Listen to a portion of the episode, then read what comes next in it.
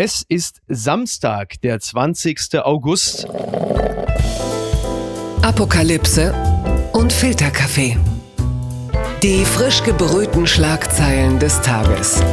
Mit Mickey Beisenherz.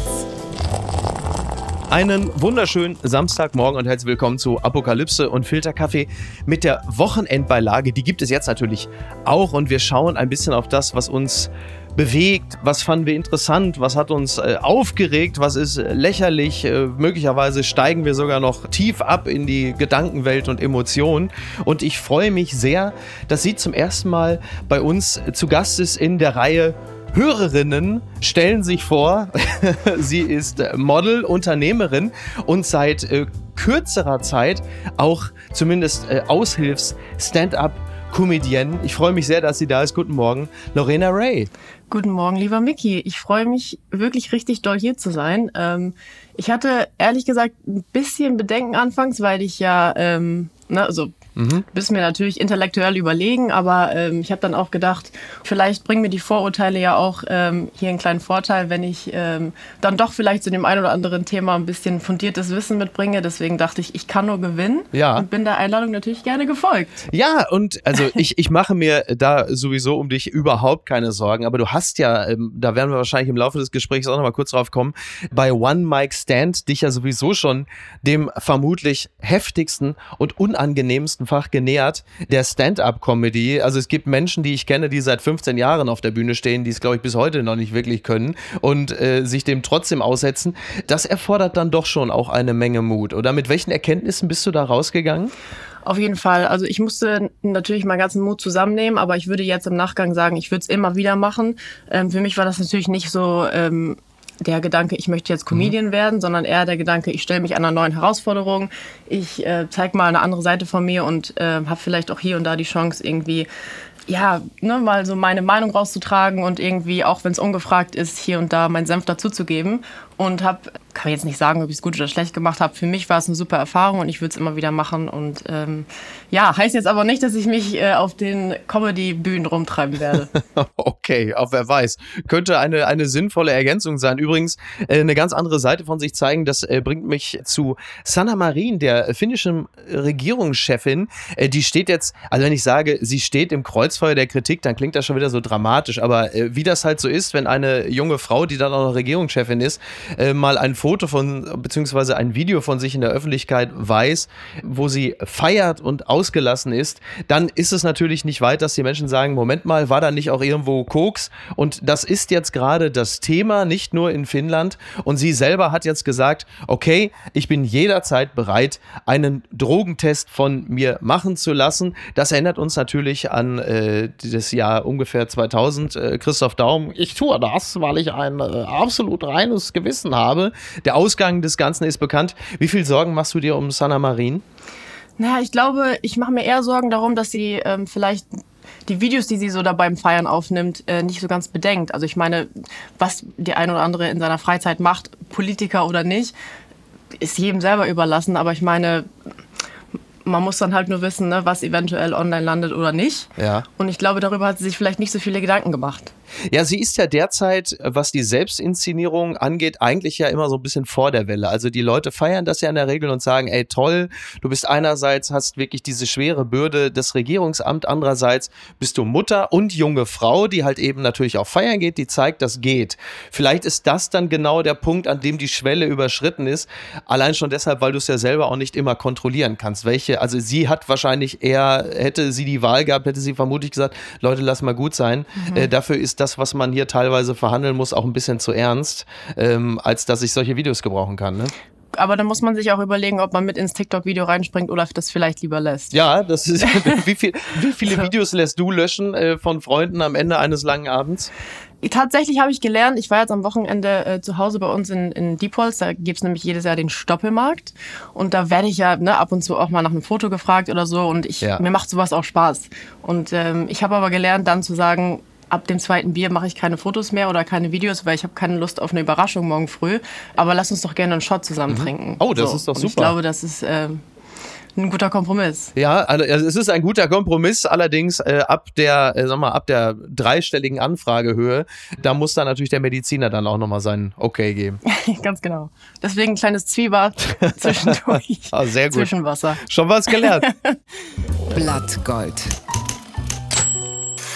Heikel Sonnenschein, ein schöner Text von Elisabeth Räther in der Zeit. Du und ich, wir reden heute am Freitagmorgen, das muss man sagen. Das ist ein Tag, der ist äh, sowohl in München als auch in Hamburg äh, dahingehend ein bisschen überraschend, als die Sonne nicht scheint. Also für Hamburg besonders ungewöhnlich, dass man selbst in Hamburg irgendwann überrascht ist, wenn es eher diesig ist und die Sonne nicht scheint. Und in diesem Text äh, befasst sich Elisabeth Räther mit diesem ja nun doch ein bisschen ungewöhnlichen Sommer, in dem eigentlich zwei äh, sehr widerstrebende Gefühle in uns äh, walten. Einerseits die äh, Freude über Hitze, über Leichtigkeit, darüber, dass man eigentlich nur Melone frühstückt und sich über leichte Kleidung Gedanken machen muss. Auf der anderen Seite, dass du natürlich äh, in den Nachrichten siehst, wie Rekorde gebrochen werden, wie gruselige Bilder entsendet werden in die Welt und irgendwo dazwischen stehen wir und wissen gar nicht genau, wie sollen wir jetzt damit umgehen. Ja. Wie geht's dir dabei? Ähm, ich glaube, das ist so ein Thema, also diesen Disput, den hat ja die, die Menschheit, also nicht nur im Thema Klimawandel. Also ich finde, man weiß es theoretisch immer besser, aber wie man dann am Ende handelt, ne, das sind ja zwei verschiedene Themen. Ich denke ja auch im Juli, ach scheiße, jetzt ist es zu spät für ein Sommerbody, hätte ich mal im März angefangen, jetzt brauche ich auch nicht mehr. So, aber ich, Ja. ich bin der Meinung, so Kleinvieh macht auch Mist. Also wenn wir uns einfach, wir können ja auch nicht mal sagen, ähm, ja, man kann den Klimawandel jetzt auch nicht wirklich sehen. Ja. Also ich verstehe diesen, diese zwiegespaltene Ansicht und natürlich, wenn man, wenn man sich ähm, am liebsten in der Sonne sonnen, anstatt zu denken, shit, es ist schon wieder viel zu warm, aber gut. Ja, ja. Also am Ende liegt es einfach am eigenen Bewusstsein. Also was kann ich tun, was möchte ich tun und bin ich vielleicht zu faul, einfach den einen oder anderen Schritt zu gehen und zu sagen, okay, hier ändere ich mein Verhalten und ähm, ne, wie ich meinte, Kleinvieh macht auch Mist. Also jeder kann wirklich was dazu beitragen, auch wenn es im Großen und Ganzen vielleicht zu schwierig oder zu viel erscheint. Ja, sie, sie schreibt unter anderem äh, auch, das größere Problem sei, dass es viele Leute in der verwirrten Mitte gäbe, die gar nicht ideologisch gegen Klimapolitik voreingenommen sind. Sie sind aber auch nicht überzeugt davon, dass Klimapolitik eine Priorität sein sollte. Zitat, für sie ist paradoxerweise die Apokalypse ein gemachtes Bett, ist eh alles zu spät, wir sterben sowieso aus, hat alles keinen Sinn. Was kann der Einzelne schon ausrichten? Was kann selbst ein einzelner Bundeskanzler schon bewegen? Politik ist machtlos und damit auch aus der Verantwortung. Und ich als Wählerin bin es auch. Praktisch, ja, das ist natürlich eine Position, die ist derzeit äh, bekannt und beliebt und auch irgendwie nachvollziehbar, denn äh, wann immer man selber sagt, okay, ich benutze keine Plastikstrohhalme mehr, kommt äh, der nächste oder im Zweifel man sogar selbst um die Ecke und sagt, naja, aber in China bauen sie gerade 30 neue Kohlekraftwerke äh, und irgendwo dazwischen stehst du und fragst dich, ist es eigentlich richtig, die Hitzerekorde in den deutschen Nachrichten noch mit schönen Bildern von Menschen im Freibad oder im Eiscafé zu bebildern? Oder braucht es nicht auch an dieser Stelle mehr prä- oder fast schon postapokalyptische Bilder? Und da sind so viele Gefühle, die so in einem walten gleichzeitig. Ja, ja, absolut nachvollziehbar und ich kann das auch total verstehen, den Punkt, den sie da aufbringt. Also ich meine, manche Menschen, ne, wenn, wenn die morgens den Fernseher anmachen, dann hinterfragen sie ja nicht, warum sitzt da jetzt jemand in einem Donut im Pool und schwimmt. Ja. Ist das vielleicht was Schlechtes? So, sondern äh, vielleicht braucht man diese drastischen Bilder, um auch den einen oder anderen aufzuwecken, der jetzt nicht morgens die Nachrichten liest und auch zum Klimawandel vielleicht gar nicht viel sagen kann.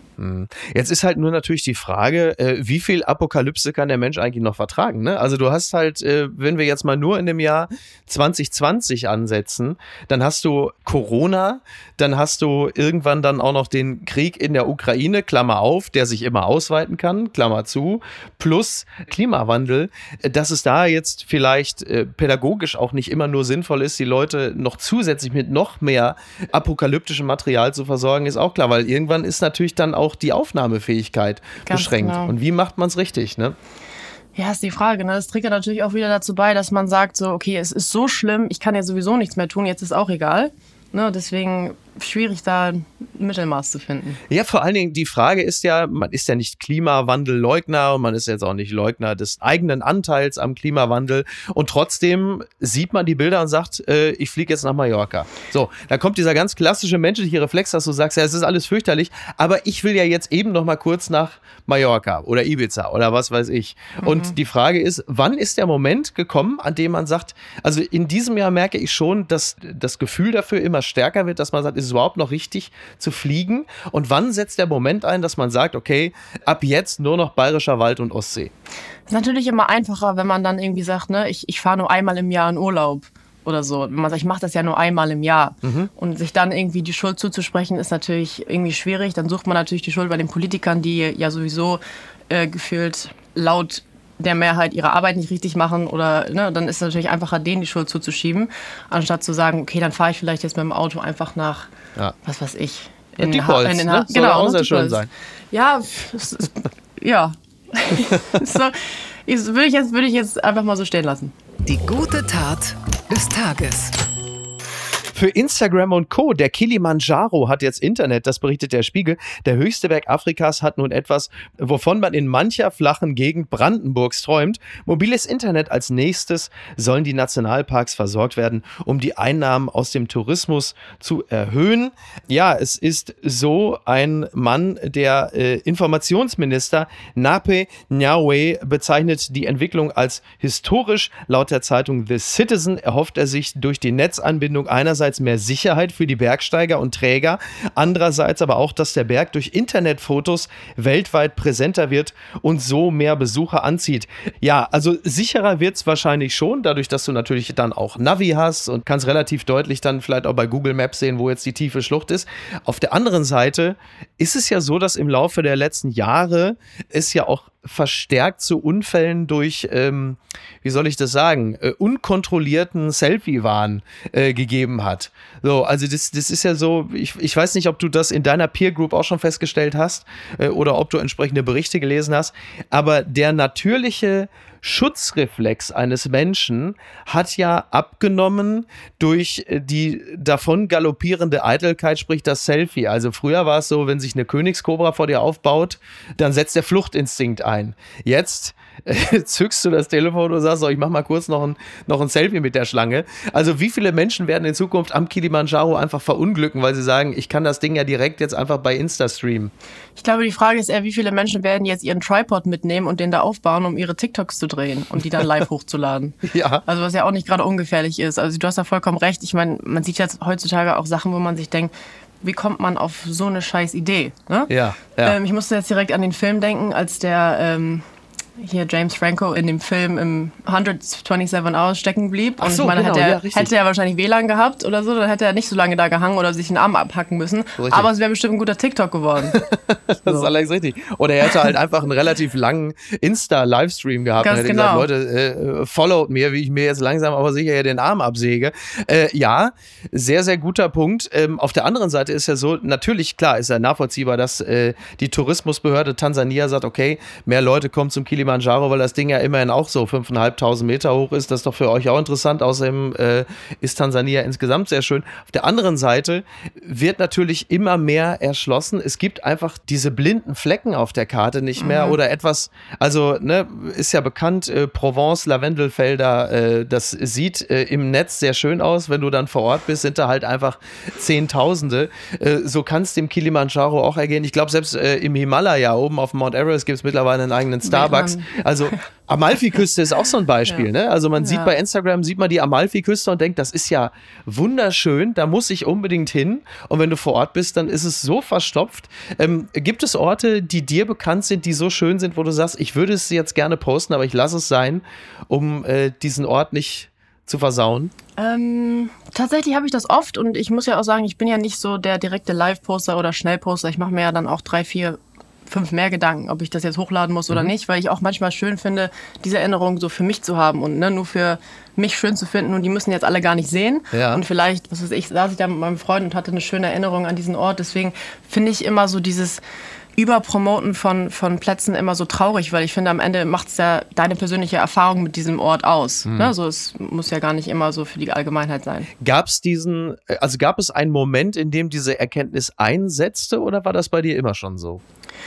Natürlich anfangs will man jeden Trend mitmachen und denkt, ach, ich poste hier, ich bin da, das ist cool, die Leute finden das toll, wenn ich hier von A nach B irgendwie hüpfe, aber irgendwann habe ich dann gemerkt, ich, es ist natürlich, manche Orte bekommen ja auch so diesen TikTok-Influencer-Charakter, wo man denkt, ich will jetzt gar nicht den Leuten sagen, dass ich hier bin, weil sonst denken die, ich habe hier meinen Tripod aufgestellt und drehe hier meinen Content. ja. so, sondern ich bin einfach wirklich hier im Urlaub zu machen und gehe okay. ja, zu diesen Plätzen, die mir irgendwie emotional auch was bringen, ohne dass ich jetzt je, der ganzen Welt sagen muss, ich bin hier und ich bin cool. Ne? So deswegen bin ich relevant. Aber in dem Falle ist es dann weniger so, dass du den, den Platz vor einer Überinszenierung schützen willst, sondern dass du dich mit dieser Gruppe eher nicht gemein machen willst. Ja, das stimmt. Das stimmt. Unterm Radar. Wegen Angstzuständen, Hollywood-Star Jonah Hill will nicht mehr öffentlich auftreten, das berichtet der Weser-Kurier. Jonah Hill nimmt sich eine Pause von roten Teppichen. Wie der Hollywood-Star in einem Statement ankündigte, wollte er sich für einen unbestimmten Zeitraum aus der Öffentlichkeit zurückziehen und psychische Erkrankungen enttabuisieren. Ja, es gibt einen Film, Studs, ein noch nicht erschienener Dokumentarfilm über sich und seinen Therapeuten. Und da äh, sei Hill zu dem Schluss gekommen, dass er seit fast 20 Jahren unter Angstzuständen leide, die sich durch Medienauftritte und öffentlichkeitswirksame Ereignisse noch verschlimmern. Das nimmt man doch immer mit einem gewissen Erstaunen zur Kenntnis, da Öffentlichkeitsarbeiter und Öffentlichkeitsarbeiterinnen nach unserem Dafürhalten ja eigentlich immer so routiniert sind, in der Öffentlichkeit mit den Medien umzugehen, dass sich jegliche Form von, von Angst mit der Routine eigentlich rauswäscht. Um mal auf dich zu kommen, ich gehe mal davon aus, dass bei One Mic Stand, weil halt eben auch sehr ungewohntes Umfeld, vermutlich die Aufregung am größten gewesen sein wird, oder? Ja, also ich muss auch sagen, ich, ich, mich wurde gefragt, wie aufgeregt warst du wirklich? Und ich muss sagen, ich hatte ja in meinem Leben schon so ein paar Outings, wo ich irgendwie über den Laufsteg halbnackt gelaufen bin. Und ich habe dann auch immer wieder gesagt, für mich war dieses Outing viel aufregender, weil ich mich ja auf eine ganz andere Art und Weise nackt gemacht habe und mhm. die die Leute noch nicht kennen. So und natürlich auch angreifbar. Ne? Also ich meine, ich habe mir über die letzten zehn Jahre so ein dickes Fell ange angelegt, dass ich sagen würde, mich tangiert das nicht mehr so, wenn jemand sagt, oh, die hat scheiß Haare, die hat scheiß was weiß ich, also was, was mein Äußerliches betrifft. Aber wenn jemand sagt, das war dumm oder die ist doch hohl oder sowas, mhm. dann würde ich denken, ihr habt mir gar nicht zugehört und ihr habt mich nicht verstanden. Und das, das stört mich dann mehr, weil ich natürlich diese Art von, von äh, Kritik noch nicht kannte vorher. Mhm. Und deswegen, ich muss sagen, ich verstehe ihn total. Und ich glaube, auch wenn man das jahrelang in dem Geschäft kennt, dass man irgendwie... Ähm, was weiß ich, auf sein Äußerliches irgendwie reduziert wurde. Ich erinnere mich an eine Show, da war er bei Jimmy Kimmel und ihm wurde irgendwie gesagt, oh, ich hätte, ich hätte von ihm, ich hätte nicht gedacht, dass du so gut riechst. Also ich dachte irgendwie, ne, hätte ich dir nicht zugetraut, so ein, so ein nettes Parfüm. Und da hat er gesagt, warum würdest du jetzt von mir denken, dass ich stinke? Mhm. Also ich meine, so persönlich kann man ja, also warum muss man jemanden so persönlich angehen? Ne, das hat ja gar nichts ja. mit seinem Auftritt zu tun, nichts mit seiner Promo.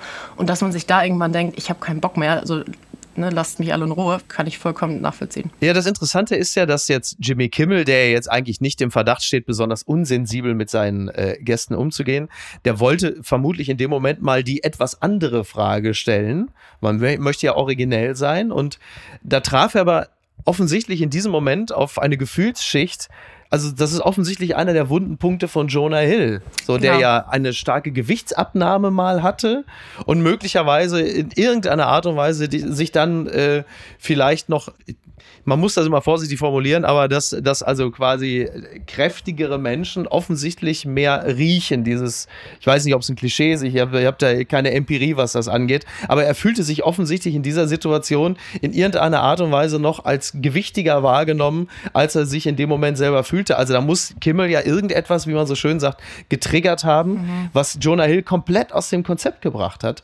Was, wie du richtig sagst, aber irgendwie ja auch überraschend ist, weil man immer davon ausgeht, mhm. dass Menschen, die in der Öffentlichkeit stehen, dieses berühmte dicke Fell, äh, no pun intended, haben, dass sie mit eigentlich jeder Form von Annäherung, Schrägstrich, Angriff umgehen können.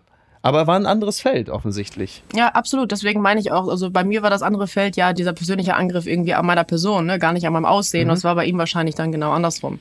Da gehe ich natürlich auch nicht gerne ins Bett, wenn ich dann denke, ach shit, die Leute denken, ich bin dumm oder so. Aber wenn es um mein Äußerliches geht, dann denke ich, ach komm, ist auch egal, habe ich schon zehnmal gehört. So. Aber hast du da eine, weil ich gerade den Begriff Routine schon reinbrachte, hast du, was Angriffe der körperlichen Art angeht und der, der Silhouette, hast du da eine solche Routine, dass sich da nichts mehr angreift oder gibt es da trotzdem immer noch mal Schwankungen, dass du merkst, ah, jetzt bin ich doch noch mal verletzlicher?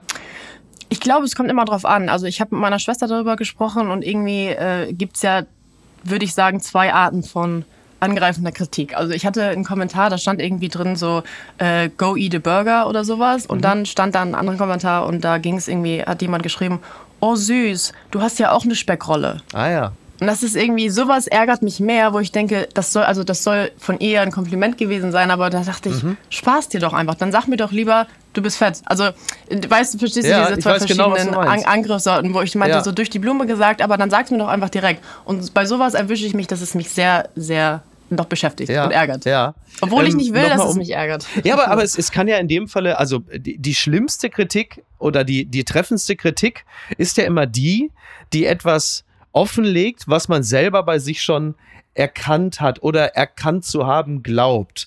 Das spielt übrigens in dem Falle gar keine Rolle, ob es jetzt, äh, keine Rolle, haha, äh, in dem Falle keine Rolle, ob es die, die gerade eben schon angesprochene Speckrolle ist oder möglicherweise auch, ob, sag mal, auf intellektueller Ebene ein intellektueller Missstand, den man bei sich selber entdeckt und von dem man natürlich hofft, dass niemand anderes das mitbekommt. Und wenn das aber ein Kommentar ist, der möglicherweise sogar nett gemeint ist, dann trifft es natürlich richtig. Ganz genau. Und da ist es wahrscheinlich genau das. Auf der anderen Seite, äh, was Jonah Hill angeht, und das fand ich halt in dem Falle äh, überraschend, sollte man ja meinen, dass jemand halt durch seine lange Arbeit in den Medien so gestellt ist, dass mit der Routine halt einfach eher unangreifbar ist. Weil ich kenne das natürlich auch vom, von meinem Berufsleben, dass speziell bei Dingen, die man zum ersten Mal macht, in die man neu reingerät, in denen man sich nicht sicher fühlt, kenne ich es von mir selber auch, Fluchtreflex. Also eher so dieses, dieses Schlachtbank-Gleichnis. Du kommst irgendwo hin und denkst, das wird heute der schlimmste Tag deines Lebens. Du gehst da gleich raus und wirst halt öffentlich geschlachtet und begibst dich da auch selber noch rein. Und erst mit der Routine entsteht die Sicherheit und dieses Gefühl von Wohnzimmer und was soll mir passieren. Und bei Jonah Hill ist es natürlich für den Laien dahingehend ein bisschen überraschend, weil man ja denkt, naja, du kennst es doch alles. Aber ja, also Und natürlich auch so dieses, ähm, diese Selbstakzeptanz, ne? Also wenn man, wenn man damit erstmal anfängt und in so routinierte Sachen reingeht, dass man dann äh, weiß, okay, das wird mich nicht mehr ärgern. Deswegen ähm, hat das natürlich auch mal so mit Selbstbewusstsein zu tun. Aber natürlich, wenn es dann einen so oft trifft wie ihn, dann zweifelt man sich natürlich auch selber an. Deswegen würde ich sagen, wenn man bei sich ist und sich selbst akzeptiert, dann ist das natürlich einfacher, sowas von sich wegzuschieben. Deswegen ärgert mich natürlich sowas auch, aber nicht mehr so doll, wie wenn jetzt jemand morgen sagt, warum, warum ist die Alte eigentlich in dem Politik-Podcast? Da hat die doch gar keine Ahnung. Ja, ich bin sehr froh, dass du da bist. genau, bevor wir zum nächsten Thema kommen, aber das, das ist halt eben, also weil du gerade äh, das Thema Selbstbewusstsein. Und da sind halt, gibt es halt Charaktere, da ist, sag mal, die, das ganze Selbstbild ist wie so ein Eimer, in dem aber ein riesiges Loch ist. Und mit der Routine und mit der Bestätigung füllt sich dieser Eimer, aber weil das Loch halt so groß ist, wird dieser Eimer auch wahnsinnig schnell wieder leer. Und deshalb ist jeder neuerliche Angriff oder jeder öffentliche Auftritt sofort wieder eine, eine große Bedrohung, weil dieser Eimer halt nie voll ist. Weil jeder andere würde ja sagen, naja, ich habe jetzt durch, durch viele Auftritte und durch viel Bestätigung ist da einfach ein, ein stabiler Pegel in diesem Eimer. Aber das gibt es halt an Aber dieser man muss, Stelle auch, nicht. man muss auch überlegen, ob es dann, sollte der Eimer voll sein, dann nicht in Arroganz überschwingt und man dann vielleicht äh, zu selbstsicher ist und sich die Steine selber in den Weg legt. Die gute Tat des Tages. Am Sonntag, also am morgigen Sonntag, reisen Kanzler Scholz und Wirtschaftsminister Habeck nach Kanada mit einer Wirtschaftsdelegation. Und dort treffen sie dann ähm, Kanadas Premierminister Trudeau, der zu diesem Zeitpunkt möglicherweise noch kein Video äh, im Umlauf hat, wo er feiert und äh, im Hintergrund irgendwelche Lines liegen. Trudeau ist ja immer so ein bisschen ge gefühlt die männliche Entsprechung von Sanna Marin. Und wo jetzt also Scholz und, und Habeck, äh, Kanada, Kirchen Justin Bieber, Nickelback, wenn die jetzt dann ähm, dort sind, anders gefragt, Performa rein performativ, wie empfindest du speziell dieses Duo, Scholz und Habeck? Ich würde mich äh, unglaublich dafür interessieren, äh, was so die Gespräche sind, wenn es nicht um Arbeit geht. Also was haben sie sich persönlich zu erzählen? Das interessiert mich. Ja. Ich, ich könnte mir das Gespräch als relativ langweilig vorstellen, tatsächlich. Ja. Aber ich, ich würde es trotzdem gerne hören. Interessant wäre, wenn Olaf Scholz einfach im Regierungsflieger die ganze Zeit immer nur über Cum-Ex erzählt und Warburg Bank. Ja, glaubst du nicht, du, da habe ich, also den, den habe ich da aber richtig Geld nochmal äh, erlassen und Steuern, habe ich denen gesagt, komm, kein Thema, machen wir unter der Hand. Und sobald die aus dem Flieger raus sind, habe ich keine Ahnung, Cum-Ex, ich habe noch nie einen getroffen, weiß ich nichts von. Denn heute, wo wir sprechen, ist ja äh, Scholz äh, vorm Untersuchungsausschuss und muss auch sagen, äh, wie wahrscheinlich ist es, dass da bei was rumkommt? Das kann ich dir nicht beantworten. Du, dann hast du exakt dieselbe Antwort gegeben wie Olaf Scholz im Untersuchungsausschuss. Ja, es ist, es, ich glaube, da, da werden die sich einfach dermaßen die Zähne ausbeißen. Also wenn da nicht irgendwann äh, Marschalek, wie Tommy Schmidt äh, richtigerweise sagt, irgendwann da äh, an dem Ufer eines Flusses wieder auftaucht, äh, da wird einfach nichts passieren. Aber gut. Das hat mich überrascht. Um die Wirtschaft anzukurbeln, Japan ermuntert junge Menschen, mehr Alkohol zu trinken. Das berichtet der Spiegel. Alkohol ist nicht mehr cool. Das ist eine der Erkenntnisse aus der Corona-Pandemie. Eigentlich lässt sich daran nicht viel Schlechtes finden. Alkohol ist gesundheitsschädlich, zudem kann er abhängig machen. Aber in Japan sieht man das etwas anders.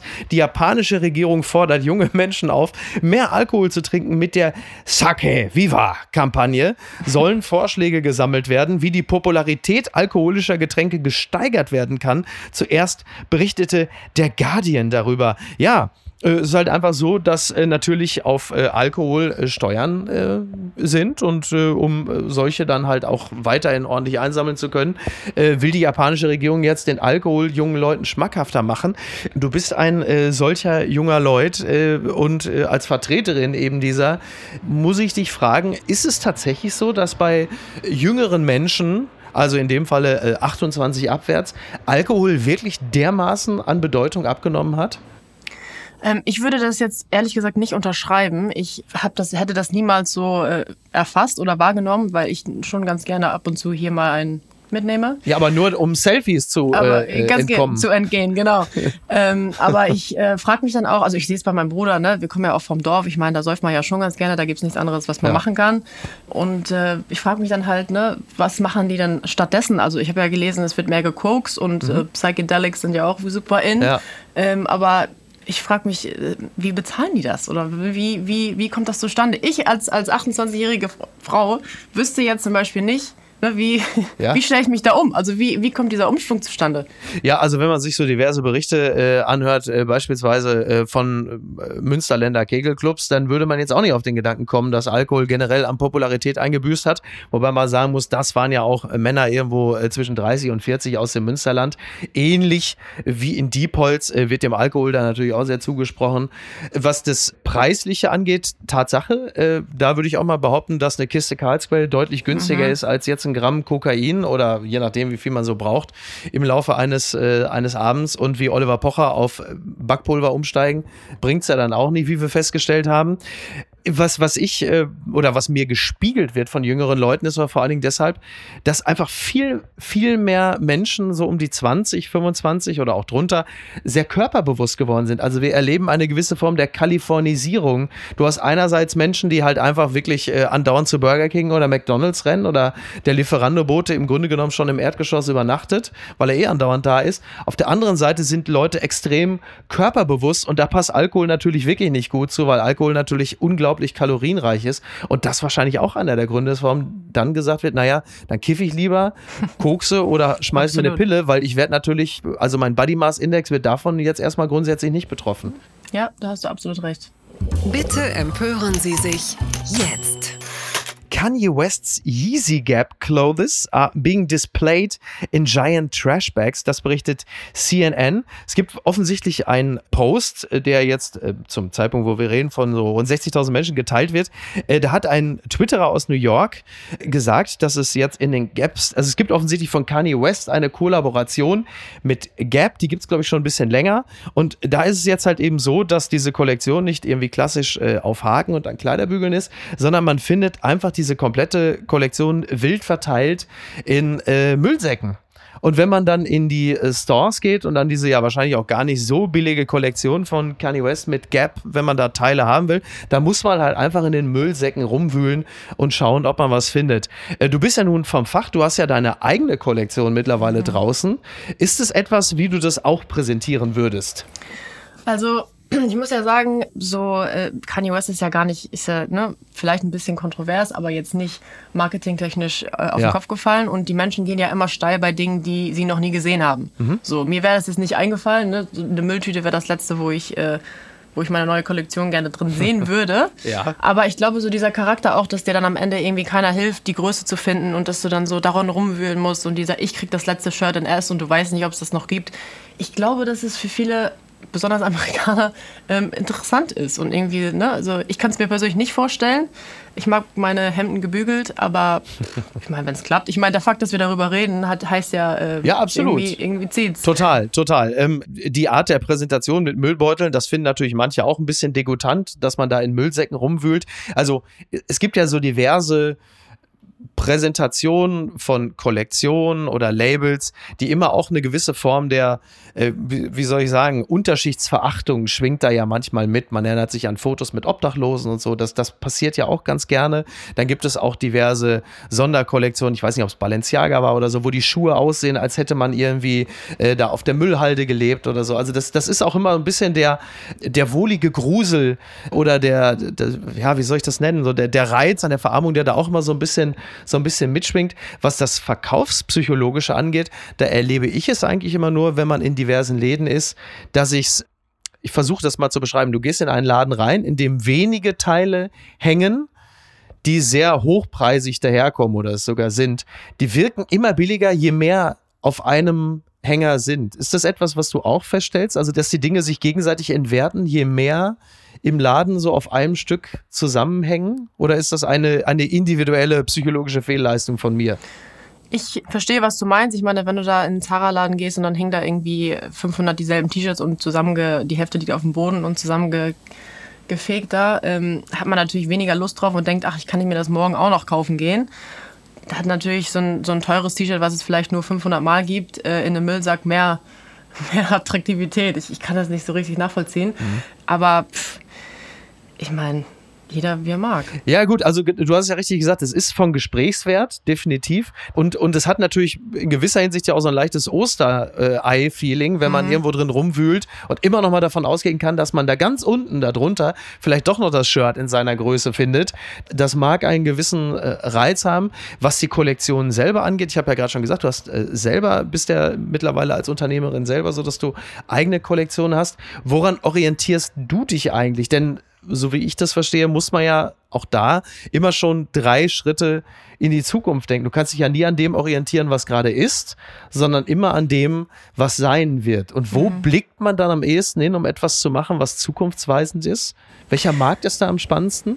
Ich glaube einfach, dass ich persönlich jetzt für meine Kollektion oder für meine Brand, das ist ja die erste Kollektion, die ist gerade live gegangen, äh, dass es wichtig ist, irgendwie dahinter zu stehen und zu sagen, okay, ich würde das und das immer wieder anziehen wollen. Und mhm. das ist auch so ein bisschen unsere ja, Philosophie, dass wir halt einfach sagen, wir haben klassische Teile, die kannst du immer wieder anziehen, die sind auch in drei Jahren noch cool, so hoffentlich. Und mich so ein bisschen entfernen von diesen ähm, super crazy, hipster, äh, trendigen mhm. Sachen, die ich, die ich wahrscheinlich einmal anziehe und dann habe ich damit ein Foto gemacht und dann will ich es nie wieder sehen. Und dann landet es wahrscheinlich in der Mülltüte von Kanye. ähm, und das ist nicht so unser Gedanke. Bei mir ist es eher, ich bin, ja, ich ziehe mich halt auch wirklich ich würde nicht sagen langweilig, aber immer sehr klassisch und immer sehr ähnlich an. Deswegen, ich glaube, wenn man die, die, so gute Classics im Kleiderschrank hat, dass man sich daran immer bedienen kann. Ich meine, du wirst ja auch einen Favorite Hoodie haben, den du gerne jedes Wochenende anziehst. Und da würdest du dir vielleicht den, den, den Bauchfreien von Kanye nicht unbedingt anziehen wollen, ja, so jedes Wochenende. Für Männer meines Alters ohnehin generell jetzt vielleicht nicht mehr so wahnsinnig genau. vorteilhaft. Aber dann hat es bei dir wahrscheinlich eher was, äh, ich würde mal sagen, Gilles Sandereskes. Langlebig auf jeden Fall. Und äh, ja, ich bin gespannt, was noch kommt. Und ich, ja, Vielleicht mache ich meine, packe ich meine nächste Kollektion ja auch in eine schöne Mülltüte. Ja, oder vielleicht an so, oder so ein Flussufer. Da ist ja derzeit genau. momentan viel Platz. Einfach mal, durch, einfach mal durch den Dreck ziehen. Morgen vielleicht schon der Skandal des Tages. Urlaub auf Mallorca, Ekel-Eklat am Strand, erste Badestellen abgesperrt, das berichtet der Westen. Das möchte wirklich niemand beim Urlaub auf Mallorca erleben. Statt sorgenfrei am Strand zu entspannen, müssen sich einige Touristen bei ihrem Urlaub auf Mallorca einschränken. Die spanischen Behörden mussten jetzt sogar beliebte Ausflugsziele absperren. Ja, unter anderem die Bucht von Palma und die Bucht von Poyensa. Äh, da wurden äh, Enterokokken festgestellt. Also, um es jetzt mal auf den Punkt zu bringen, scheiße. Ja. Ne? Also die Situation ist wirklich also auf allen Ebenen scheiße. Und äh, das ist natürlich äh, nicht schön. Das hat laut Mallorca Magazin äh, Gründe, die veralteten und maroden Abwassersysteme auf Mallorca. Und da gibt es dann äh, diese Verunreinigung. Also äh, Fäkalalarm auf Mallorca. Da hast du natürlich gut lachen, denn du bist ja zwar auf den Balearen, aber du bist gerade auf Ibiza, ein Ort, über den ich gerade noch bitter hergezogen habe. Kannst du vermutlich nicht teilen. Ja, deswegen habe ich mich ja auch so auf heute gefreut, weil ich glaube, ich kann viel von dir lernen, aber du kannst auch von mir lernen, wie man richtig auf Ibiza Urlaub macht. Ja. Bist du wie die, die schlauen Leute in der Mitte irgendwo? Ich bin tatsächlich äh, so 15 Minuten von Ibiza Stadt entfernt, so Richtung Nordosten. Bin mit dem Auto schnell überall und ähm, ja, habe deine Kritik nachvollziehen können, aber ich muss dann auch sagen, dann haltst du dich auch in, an den falschen Orten auf. Also ich meine, Ja. du hast ja da quasi danach gebettelt, Ja. Laute ja, ja. Musik am Pool zu hören. Ja, das ist, das ist wahr. Ich, ich lag wirklich völlig falsch. Ich war erst in San Antoni. Das ist nun wirklich, also wo selbst die Leute in Magaluf sagen, das ist mir ein bisschen zu laut und zu asozial da. Und dann ging es da ja irgendwann so Richtung Ibiza Stadt. Und da bin ich mal so an, an der Bucht von Talamanca entlang gelaufen. Da gibt's natürlich auch so Läden irgendwie. Ich glaube, weiß ich nicht, Nobu oder so hat da eine Filiale. Auch da gibt es Musik am Pool. Aber das war schon nicht mehr ganz so schlimm. Aber du bist schon mittig, oder? Ich will jetzt nicht den genauen Ort verraten, Nee, weil sonst hast du natürlich, musst du noch mehr Shots trinken. Aber Wir, sind äh, relativ mittig, genau. Aber ich muss auch sagen, ich bin zwar Ibiza-Fan, so auf die Art und Weise, wie wir das machen im Urlaub. Wir sind ja sehr gechillt unterwegs. Also ich würde sagen, wenn ich mit meinem Freund zusammen unterwegs bin, sind wir sehr gechillt unterwegs. Aber er ist ja eher sozial, also sehr, sehr social Butterfly-mäßig unterwegs und das ist ja das Gegenteil von mir. Und, ähm, Mhm. Social Butterfly bedeutet dann aber, du ziehst ihn quasi morgens um sechs aus dem Club. Ja, er war schon zum Glück mit seinen Freunden fünf Tage vor mir hier, also er hat seine, Okay, seine sein Pulver schon verschossen. Ja.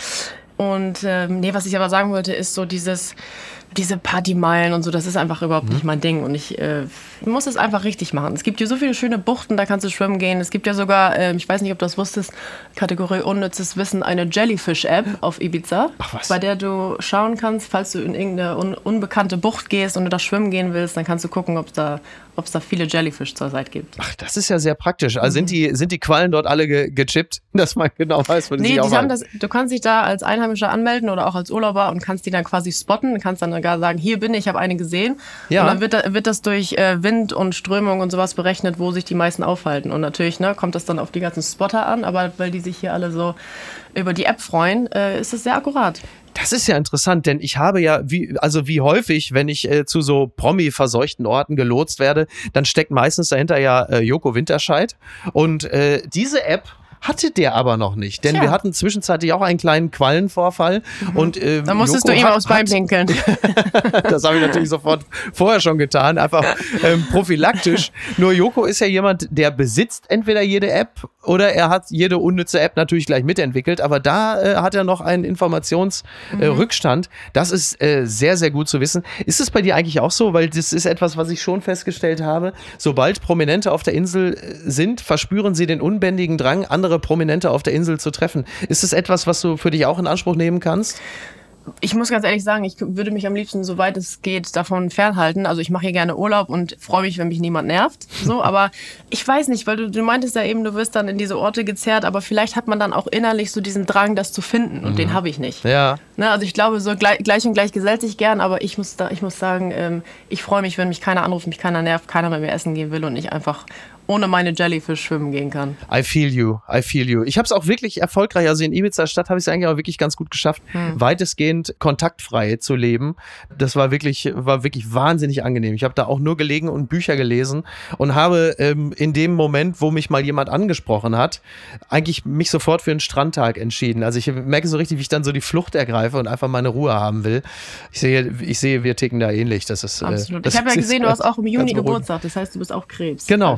Ja, ja. Ja, du hast Ja. einen Tag nach meiner Tochter Geburtstag. Ah. Ja, doppelt sympathisch. Ja, ja. In meinem, in meinem persönlichen Umfeld, bis auf meine Frau, gibt es eigentlich fast nur Krebse.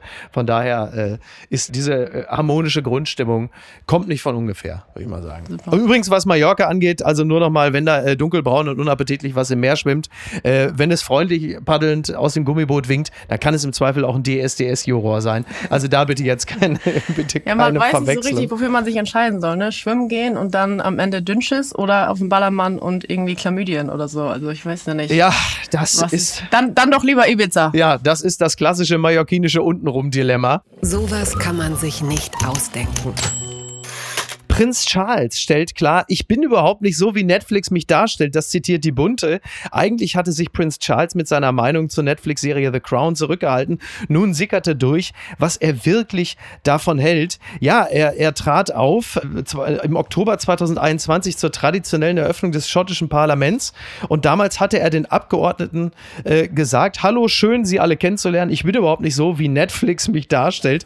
Das berichtete der schottische Labour-Chef Anas Sawar laut Daily Mail CO UK vor kurzem bei einer Veranstaltung auf dem Fringe Festival in Edinburgh. Nicht zu verwechseln mit dem Cringe Festival, das ist das Andreas Gabalier Konzert in München. Ähm, das ist ja schon interessant, weil man ja von dem britischen Königshaus weiß, dass sie sich grundsätzlich äh, nicht selbst erklären oder entschuldigen. Aber Prince Charles war es dann offensichtlich doch wichtig zu sagen, pass mal auf, Freunde, äh, ich bin das nicht. Hast du The Crown geguckt, die Serie? Ich habe es äh, notgedrungen, da mein Freund ja Brite ist, geguckt, die ersten zwei äh, Staffeln, aber ich musste dann... Ach, gehört das dann zum guten das, Ton, dass man das, dann, Ja, ich musste, brauchte ja auch ein bisschen Gesprächsstoff, um mich mit seiner Mutter zu unterhalten, so am Anfang.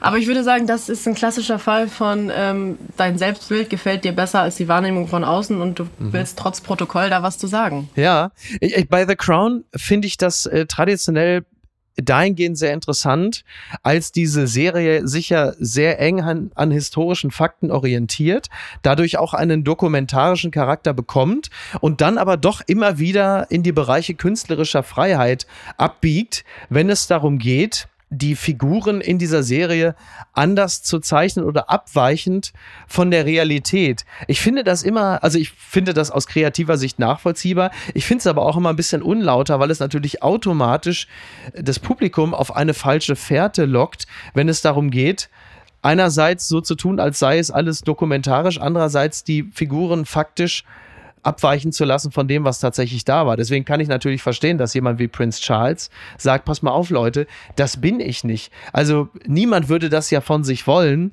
dass die Figuren in einer Serie so fiktionalisiert werden, dass dir Dialoge oder Monologe in den Mund gelegt werden, die nicht mit der Realität übereinstimmen. Da bin ich voll bei dir, aber ich meine, da hast du ja dann als äh, Person des öffentlichen Lebens sowieso nie viel Einfluss drauf. Also ich meine, am Ende ist das, was du daraus machst. Und wenn er sich jetzt dagegen ausgesprochen hat, dann, ich finde es cool. Also ich meine, meiner Meinung kann er seine Meinung gerne, gerne öfter äußern. In welcher Situation hattest du das, dass du Dinge über dich gelesen oder gehört hast, wo du sagst, das hat ja nun mit mir gar nichts zu tun? Ähm, vor kurzem natürlich erst dieses, sie wird jetzt Comedian. Also das war ne, ein kleiner Exkurs ja. in, in eine neue Welt, die ich nicht bereue, aber äh, na, ich, das stimmt natürlich nicht. Finde mich natürlich trotzdem witzig. Zweifelsohne, also dass du Humor Ach, hast, das hast du nun wirklich, äh, das hast du nun wirklich hinlänglich bewiesen. Aber klar, du kannst es natürlich, äh, hast du, hast du einen äh, Wikipedia-Eintrag, den du ähm, korrigieren lässt? Oder also mir wird es manchmal gesagt, dass man sagt, ja, lass das doch mal, weil da steht natürlich immer irgendwie auch Quatsch drin. Das heißt, lass das doch ändern. Hast du ähm, da irgendwelche Ambitionen dahingehend, dass so etwas korrigiert wird oder sagst du, weißt du was?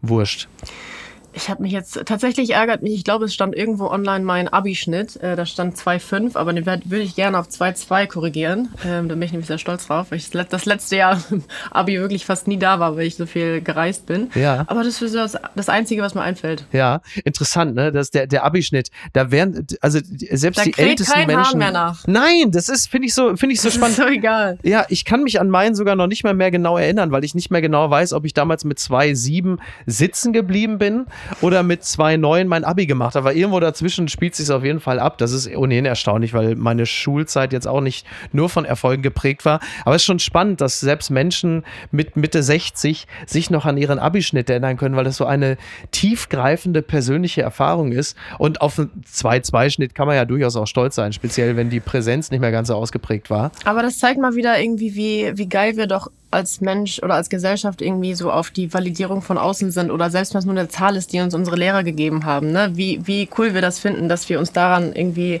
messen und langhangeln unser Leben lang. Ja, total, total. Ja, dass es so gewisse Wegmarker gibt, die uns dann halt eben auch definieren. Ne? Also mhm. ich glaube, das hat vielleicht möglicherweise jetzt auch wieder Küchenpsychologie natürlich mit jemandem, der in erster Linie für Dinge wie also für vermeintlich oberflächliche Dinge steht wie Mode und Laufsteg, ist es wahrscheinlich noch mal bedeutender, da immer auch eine Zahl zu haben, zu sagen, pass mal auf, Leute, kannst du viel erzählen, aber ich habe ja einen 2-2er Abischnitt. Ganz genau. Was wahrscheinlich im Laufe der Jahre immer unwichtiger aber auch werden wird, äh, weil du im Zweifel vielleicht auch noch mit ganz anderen Dingen reüssieren wirst. Aber es ist schon interessant. Also ich kenne auch Menschen, die haben schon, ach Gott, 20 Jahre Berufsleben hinter sich und haben dann mit Anfang oder Mitte 40, obwohl sie es niemals gemusst hätten, noch ihr Abi nachgemacht. Wo man sagen würde, warum zur Hölle tust du das? Du bist doch eine, eine anerkannte, was weiß ich, Lehrerin, Politikerin, Uni, der Uniprofessorin kannst du natürlich da nicht werden, aber trotzdem, also es ist erstaunlich, dass das dann doch immer noch eine solche Wichtigkeit hat.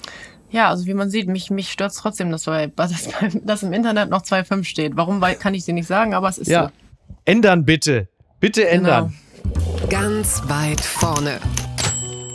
See Papa John's new Pizza Bowls, just toppings, no crust, das berichtet CNN. Papa John's ist eine, ähm, ist es, ist es vielleicht, ich weiß es gar nicht, ist es einfach so eine, ist es sowas wie Dr. Oetker oder sind, es gibt, gibt es, du kannst mir das sagen, Niki, Papa John's. Eine Kette wie Domino's. Siehst du? Sehr gut. Äh, Da hat gerade, da kennt sich äh, Niki Asania. Liebe Grüße, liebe Grüße von, äh, von meiner Frau, die gerade reingeguckt hat. In den entscheidenden. Momenten guckt sie, guckt sie kurz ins Wohnzimmer und sagt, Zum nein, Glück, Papa ich hätte John's sie nämlich eine, jetzt nicht sagen können. Siehst du? Hat sie mich gerettet. Ja, aber wirklich, ja, mich auch. Die haben, also der neueste Kniff bei denen ist offensichtlich, dass es bei denen Pizza jetzt demnächst gibt in drei Varianten.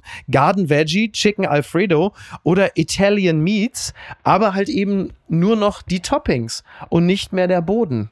Also, das hätte man den Leuten mal sagen sollen, als ich gestern in äh, Hamburg hier auf dem Dom auf der Kirmes war. Da ist von diesem Foodtrend also noch gar nicht in irgendeiner Art und Weise die Rede gewesen.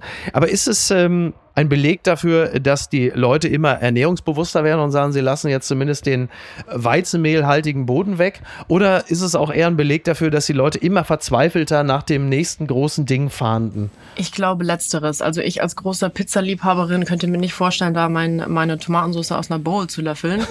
ich, ich glaube, es ist einfach so dieses, jeder möchte noch trendiger sein als der andere und ich, ich kann mir nicht vorstellen, dass da viele Bowls verkaufen wird. Meinst ich du? würde sie mir nicht holen. Was ist der, was ist der absurdeste Foodtrend, jetzt mal abgesehen von dieser Bowl, äh, den du so zuletzt nicht mitgemacht, aber zumindest beobachtet hast? Äh, was ich richtig strange finde, ist so dieses Burger ohne Bun. Wo ich so denke, dann isst doch einfach ein Steak. Ja. Also ich esse kein Fleisch mehr, aber äh, seit zwei, zwei, drei Jahren. Aber das habe ich noch nie verstanden. So, wenn du, ne, verstehe ich, wenn du ein Stück Fleisch möchten, dann bestell dir doch ein Steak mit einem Salat dabei. Aber Burger ohne Bun, das finde ich irgendwie so stressig zu essen. Und wenn ich jemandem dabei zugucken muss, dann denke ich, boah, nee, ich muss mich wegdrehen. Ja, achso. Finde ich ganz, finde ich ganz strange. Kannst das Elend nicht mit ansehen? was Nee, weil ich äh, denke, weil ich steht? denke, so dieses, diese, verstehe ich, ne? Wenn jemand gluten-free oder sowas unterwegs ist, dann verstehe ich das total. Ja. Aber ja, den, den Trend habe ich nicht verstanden. Ja. Und du? Ja, aber- ach Gott, ich, ich sehe, ich sehe so viel Absurdes.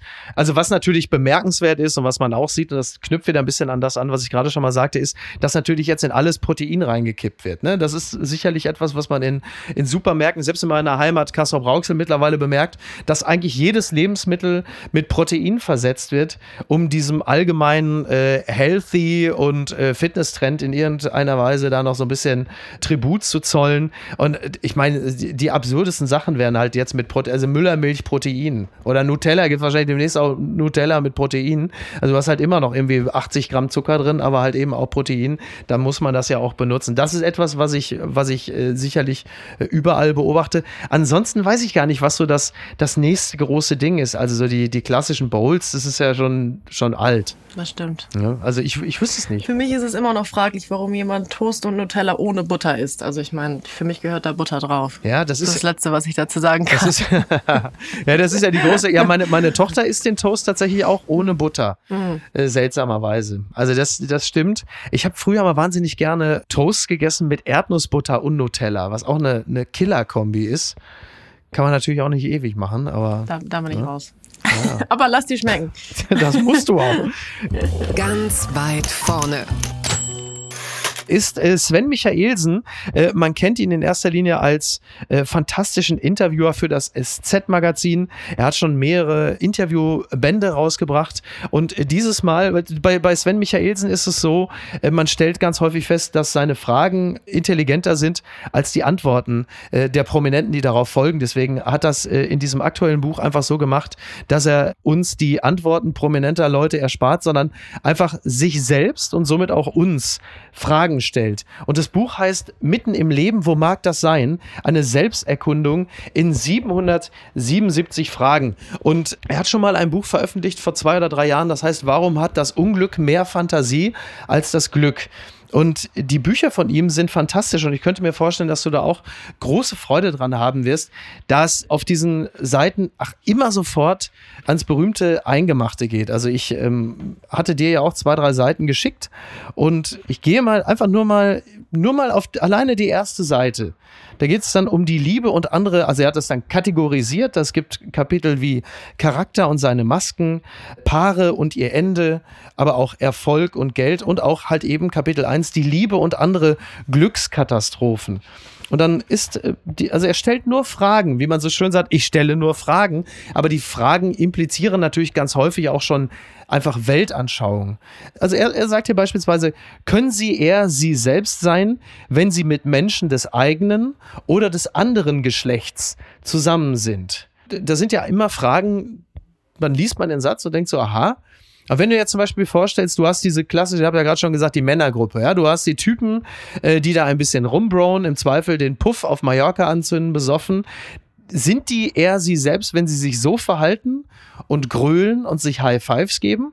Oder sind sie eher sie selbst, wenn sie auf das andere Geschlecht treffen? Vielleicht noch nicht mal unbedingt in der Date-Situation, aber mit einer guten Freundin und im Zweifel vielleicht sogar sensibler sind. Sind es dann, müssen die sich auf unnatürliche Art und Weise selbst drosseln?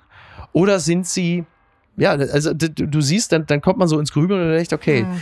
Kannst du mit einer solchen Frage etwas anfangen?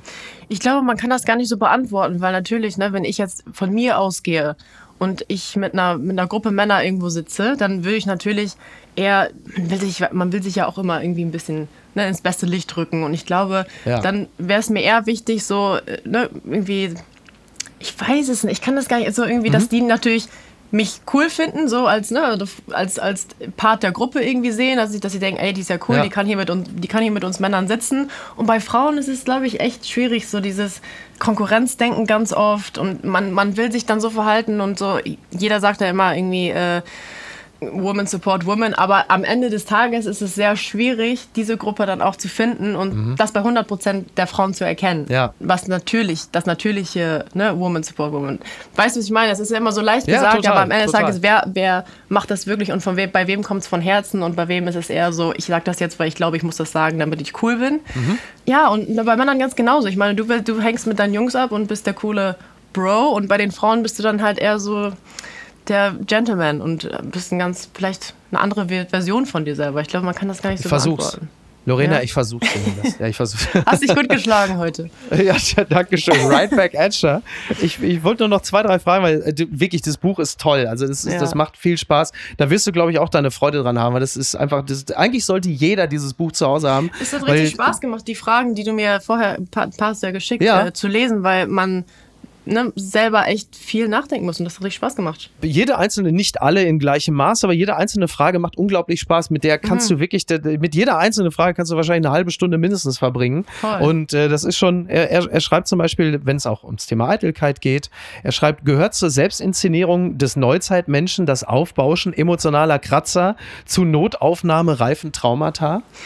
Ja, ich meine, man sieht ja schon, dass irgendwie so Bad News werden häufiger und öfter geguckt als Good News. Also mhm. irgendwie mhm. hat, hat ja der Mensch doch irgendwie Freude an Leitthemen, ne? Mhm. So, so, ja. so bizarr das auch klingt irgendwie. So, wir lesen ja eher uns Sachen durch, durch äh, über Klimakatastrophen, anstatt jetzt irgendwie äh, XY hat sich verliebt. Mhm. So, das ist ja. schwierig und ich glaube, ja. ja. Was sagst du? Ja, also das ist ja derzeit ein bisschen auch der Trend, ne? Also dass so die, ähm, die Selbstinszenierung, also wie, wie soll ich das sagen? Also die Selbst, ich versuche das vorsichtig zu formulieren, weil das Ausstellen der eigenen Verletzlichkeit, das ist ja ein relativ neuer Trend.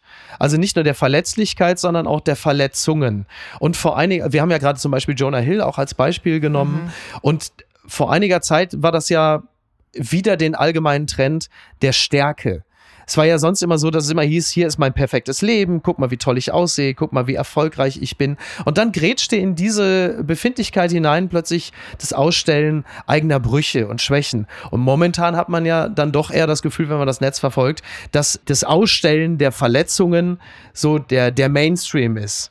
Und auch das hat natürlich was Narzisstisches. Seht her, wie, äh, wie verletzt ich bin, wie fragil ich bin. Und auch das hat klar, hat natürlich einen, einen großen Eitelkeitsanteil. Und nur diese Frage zu stellen, kratzt ja ein bisschen an den eigenen Befindlichkeiten, immer wieder zu schauen, wo stehe ich jetzt hier gerade. Er hat eine andere Frage gestellt, die finde ich auch sehr gut.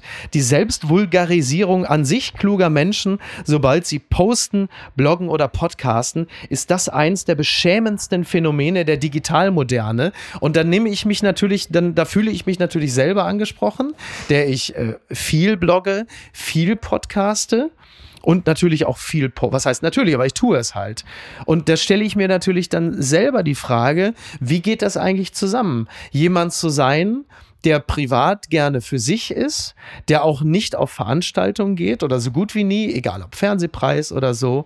Also sprich, das, wie man so schön sagt, in Anführungsstrichen, nicht nötig hat, auf der anderen Seite ist ja offensichtlich doch nötig hat, viel zu posten, viel zu schreiben, viel zu podcasten und nur sich mit dieser Frage auseinanderzusetzen, bedeutet ja, du, du gehst in dich und schaust, was bedeutet das eigentlich? Warum bin ich so? Und genau für solche Dinge ist das Buch ja auch gut. Und um aus dieser Frage auch noch eine Antwort äh, von dir rauszuholen, in welchen Situationen erwischst du dich in deinen eitelsten Momenten und wo fühlst du dich da ertappt, zum Beispiel einer solchen, bei einer solchen Frage? Ich glaube, sobald es irgendwie ähm, um irgendein Posting geht, was ich nicht hundertprozentig fühle, was bei mir tatsächlich nie wirklich passiert. Also wenn ich ein Briefing lese und ich sehe, da das und das und das und das stellt sich der und der äh, Partner vor, dann weiß ich schon, pff, um jetzt mal ein Jugendwort zu sagen, cringe, das bin ich nicht. Mhm. Und da weiß ich schon, da muss ich mich lieber vom Fernhalten, damit ich mir diese Frage nicht stellen muss. Mhm. Ja. Am Ende. Und jetzt stelle ich die allerletzte, die vorletzte Frage und dann hast du es für heute wirklich auch hinter dir. Ist schon der Tag gekommen, an dem Sie sich gesagt haben, so habe ich mich nicht gemeint? Ich würde wieder, ich würde wieder ähm, auf die, die One Mike Stand Folge gehen. Also ich meine, ich habe mich ja nicht so gemeint. Ich habe mich so gemeint wie jemand, der ne, was Neues von sich erzählen darf, was Neues irgendwie sein möchte und nicht direkt einen Stempel drauf kriegt und sagt, hier Comedian, mhm. sondern einfach jemand sein, der sich mal was traut und äh, mal was anderes ausprobiert, ein bisschen seine Komfortzone verlässt und ähm, ja, vielleicht sich auch dem hingibt, was er nicht so gut kann. So. Und ich habe mich nicht als neuer Comedy-Star gesehen, sondern wirklich als jemand, der einfach mal Eier in der Hose hat. Ja, das kann man wohl sagen. Und das ist, das ist wirklich mutig. Also die Frage, ob, ob ich mich das getraut hätte, ich weiß es auch nicht. Aber bei dieser Frage geht es ja vor allen Dingen darum, ob es einen Punkt im Leben gibt, an dem du sagst, Anspruch an mich selbst und Wirklichkeit sind ziemlich kongruent oder klaffen extrem weit auseinander. Und so habe ich mich nicht gemeint. Und deshalb mache ich jetzt was ganz anderes. Und jetzt mit ähm, auf die 30 zugehend. Wie würdest du diese Frage für dich beantworten? Schwierig, tatsächlich. Ganz schön deep sagen, für mal eben ja, so eine kleine ich wollte sagen, mal eben, kurz an, ne? mal eben kurz antworten. Wie habe ich mich denn gemeint? Ich habe mich auf jeden Fall nicht noch nie als One-Hit-Wonder gemeint. Ich habe mich wirklich gemeint. Wenn du jetzt dir vorstellst, so ein Koffer, der steht alleine am Flughafen, der wurde nicht abgeholt. Ne? Der hat so einen Sticker drauf. Mhm. Ne? Und dann steht da einer, der hat 100 Sticker drauf. So. Und ich würde sagen, ich habe mich eher als so jemand gemeint oder am Ende, des, Ende meines Lebens würde ich mich als so einen Koffer sehen, der ganz viel erlebt hat, der sich ganz viel getraut hat und der einfach. Koffer, ich, was, bei mir ein ganz schwieriges Thema. Koffer, Reisen, aber Koffer, generell. Kannst du es dir, dir bildlich vorstellen? Ich so, weiß, natürlich, ich weiß, der Koffer ist viel interessanter, der hat viel mehr erlebt und genauso würde ich mich gerne sehen.